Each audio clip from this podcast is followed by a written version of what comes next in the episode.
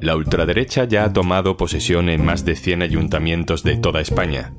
Las primeras decisiones de la coalición PP-Vox están entre el ajuste de cuentas con la izquierda y el anticipo de una época complicada para la igualdad.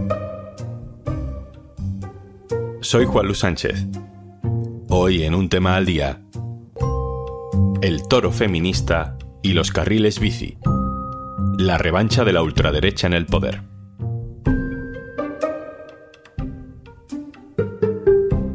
Una cosa antes de empezar.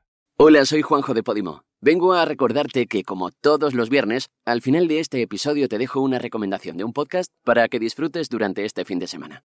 Bueno, y cuando quieras, porque si entras en podimo.es barra al día, tienes 60 días gratis para escuchar todo el contenido de nuestra app. podimo.es barra al día.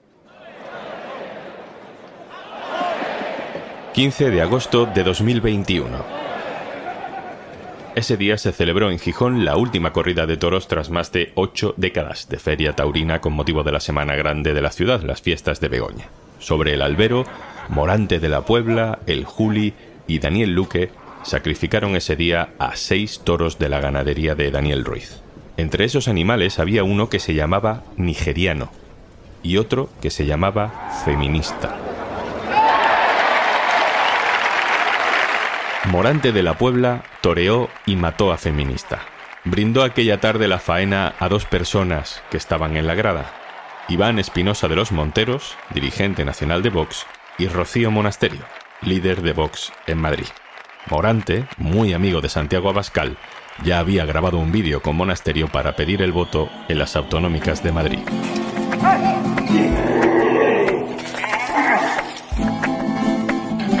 Las crónicas taurinas de los periodistas taurinos de aquel día en Gijón dijeron que todo era casualidad.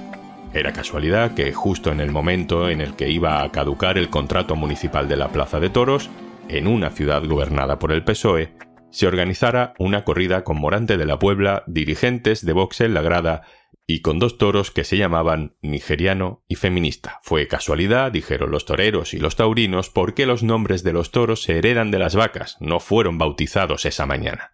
Esto decía uno de los toreros de aquella tarde, el Juli, al que le tocó matar a nigeriano. Hace 40 años, una vaca se llamaba feminista y otra vaca se llamaba nigeriana. Que a todos sus hijos se le transmite el mismo nombre. Me parece de vergüenza que quiera utilizar esto para crear y bañar la taromaquia con tintes políticos e ideológicos. Esto es un absurdo y me siento avergonzado. Que los promotores de la corrida eligieran esos toros y no a los toros herederos de la vaca Margarita o de la vaca Lola no fue interpretado como una casualidad por el periodismo político ni por el ayuntamiento de Gijón, que después de aquello anunció que efectivamente el contrato público para mantener abierta la plaza de toros no se renovaría. No habría más toros en Gijón. O eso parecía en ese momento. Bárbara Alonso, hola. Hola, Juanlu. Bárbara Alonso es la jefa de la redacción del diario.es en Asturias. Eh, Bárbara en Gijón ha vuelto a la derecha al poder con una coalición de Foro, de PP y de Vox. La nueva alcaldesa se llama Carmen Morillón. ¿Y qué va a pasar ahora con los toros? Pues bueno, lo que va a hacer Carmen Morillón es volver a, organizar la Feria Taurina de Begoña en agosto. Es a lo que se ha comprometido su primer día de trabajo al frente del ayuntamiento ha dicho que no va a ser una feria como las de antes, que duraban entre seis, siete días, porque bueno, los plazos mandan. Morillón ha dicho que va a estudiar las fórmulas de contratación para que los gijoneses vuelvan a disfrutar del espectáculo taurino en el Vivio y a ellos se han puesto a trabajar, como he dicho, desde el primer día. Nada menos que cinco integrantes de la nueva corporación municipal han ido a visitar la plaza porque lleva cerrada desde el año 2021 y han querido comprobar con técnicos del ayuntamiento si reúne las condiciones de seguridad. En esa visita estaba, como no, el que va a ser el nuevo gerente de Divertia, uno de los dos concejales de Vox que han entrado en el equipo de Carmen Morillón, Divertia es eh, la sociedad pública que en Gijón gestiona la organización de las fiestas y además eh, la organización del Festival Internacional de Cine y la gestión del Teatro Jovellanos. Y a lo que sí se ha comprometido la nueva alcaldesa es que el 15 de agosto, que es el día grande de las fiestas, ese día quien quiera podrá ir al Vivio a ver toros de nuevo. Bárbara Alonso, compañera, muchas gracias. Gracias a vosotros. Esta vuelta a los toros, una vuelta que es casi una revancha decidida casi el primer día de mandato de las nuevas coaliciones del PP con Vox, no se da solo en Gijón, y es solo una de las muchas medidas que ya se están tomando en los nuevos ayuntamientos donde entra la ultraderecha, que son 140, 23 en grandes ciudades. Ya no son amenazas, ya no es guerra cultural, ahora son ordenanzas municipales, normativas, pura realidad. Laura Martínez, hola. Hola Juanlu, ¿qué tal? Laura es mi compañera que cubre la información política en el diario.es en la comunidad valenciana. Allí van a tener un vicepresidente de Vox que es torero directamente. Pero más allá de eso, están sucediendo más cosas a nivel municipal en esos nuevos ayuntamientos donde Vox gobierna. Por ejemplo, en Náquera, donde Vox es primera fuerza. Cuéntanos algunas de las primeras medidas que están tomando, Laura. Pues efectivamente, Náquera es el primer ayuntamiento de la comunidad valenciana que estará gestionado por Vox directamente con el apoyo del PP y el acuerdo de gobierno contempla 20 puntos y el reparto de concejalías. En él ve como ya no hay un departamento de igualdad, pero sí habrá uno de familia y vida, entre otras competencias, que estará gestionado por Vox. Y dentro de estos puntos, que van en la línea programática de Vox, de su política fiscal, de defensa de las tradiciones, está el punto 16 que dice sustituir las concentraciones de no a la violencia machista por no a la violencia o condenamos toda la violencia.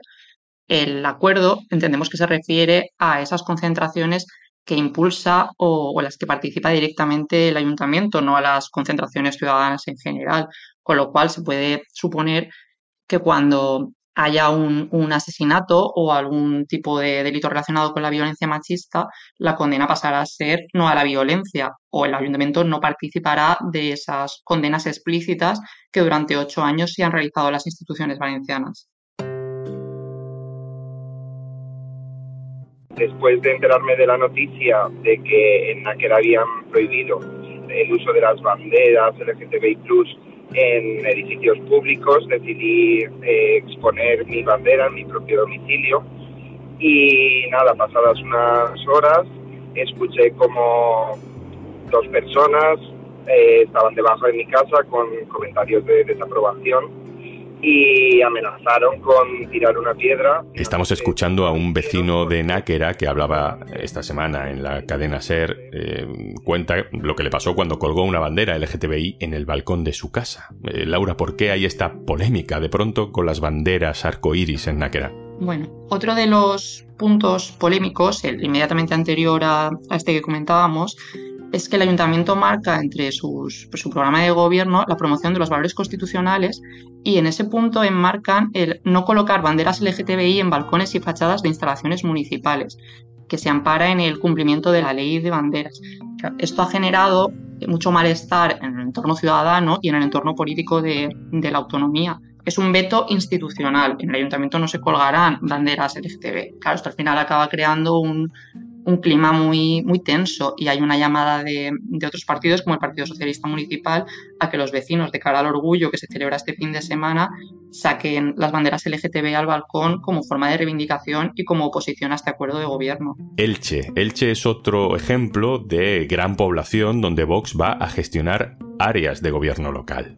¿Qué es lo que va a cambiar en esta ciudad alicantina a partir de ahora? Bueno, pues en Elche, donde el acuerdo de gobierno es una alcaldía del PP apoyada con Vox, y una de las primeras medidas anunciadas en, en esta semana de mandato, que ya centró el debate electoral, es la supresión de varios carriles bici en algunas avenidas de la ciudad, de las grandes avenidas, carriles que costaron cerca de 400.000 euros y están parcialmente financiados por la Unión Europea. El PP ampara esta decisión en que los carriles pueden estar mal construidos o que, o que causan problemas de tráfico y lo que ha generado es una respuesta ciudadana con una concentración esta semana en contra de esta medida y en favor de, de las políticas de movilidad sostenible. Laura Martínez, compañera del diario.es en Valencia, un abrazo, gracias. Muchas gracias.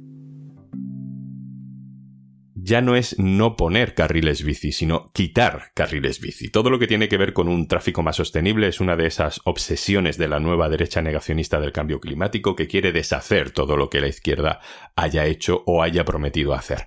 Vamos a Castilla y León. Antonio Vega, director del diario.es allí. Hola. Hola, Juanlu. En Castilla y León ya tenéis un gobierno autonómico con Vox, pero ahora han entrado en muchos ayuntamientos importantes. ¿En qué se nota ya el cambio, Antonio? Sí, en Castilla y León el voto de Vox ha sido decisivo para conformar los gobiernos de Valladolid, de Burgos y de Ponferrada, en la provincia de León.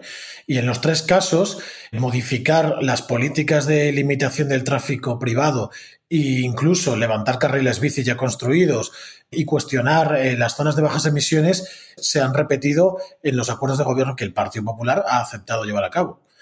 Vox utiliza el argumento de libertad de circulación para los ciudadanos para cuestionar todas las políticas de movilidad en las ciudades que se han implantado en los últimos años.